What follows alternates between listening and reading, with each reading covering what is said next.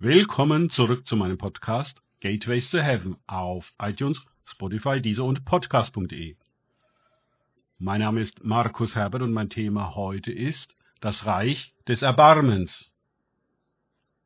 Weiter geht es in diesem Podcast mit Lukas 1, 54 bis 55 aus den Tagesgedanken meines Freundes Frank Krause.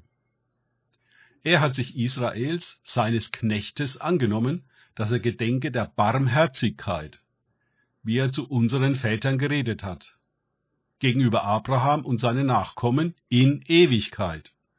Lukas 1, 54 bis 55. So endet der berühmte Gesang Marias. Gott wird uns nicht vergessen. Der Bund mit Abraham besteht fort. Und kein Wort von Gott wird vergehen. Haben auch Menschen diesen Bund gebrochen und Gottes Wort vergessen, so doch nicht Gott, der am Ende immer alles selbst in die Hand nimmt und vollendet, weil er Gott ist und wir Menschen. Er vergisst nicht.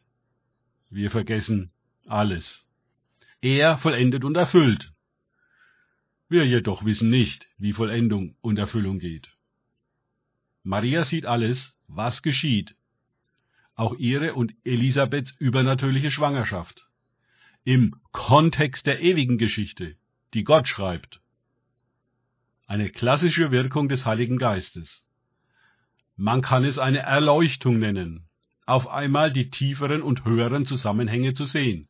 Das große Bild.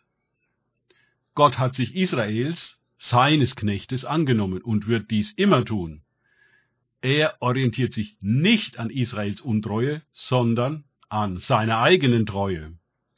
Er hat einen Weg gefunden, die Geschichte zu einem guten Ende zu führen. In Christus. Und in Christus kommen auch die Heiden dazu. Der Zaun der Feindschaft zwischen ihnen und den Juden wird in Christus abgebrochen. Und die beiden werden in ihm zu einem neuen Menschen. Auch sonst alle Zäune und Trennungen, Feindschaften, offene Rechnungen und Sünden werden allesamt beendet. Jesus ist das Ende der Welt und der Anfang einer neuen Schöpfung. Er kennt keine Sünde und produziert keine Feindschaften, sondern ist tatsächlich in Frieden, denn alle Macht gehört dem Lamm auf dem Thron. Und Jesus gehört keiner Religion an, keinem Verein, keiner Partei, keiner Kirche, keinem Geschäft. Er ist unverfügbar und sein Reich nicht von dieser Welt. Immer finden die irdischen Reiche nur Frieden in einem höheren Reich, die Welt nur Ruhe im Himmel, wie die Kinder nur Ruhe unter der Aufsicht des Vaters finden. Sein Wesen wird von Maria in einem Wort definiert. Barmherzigkeit.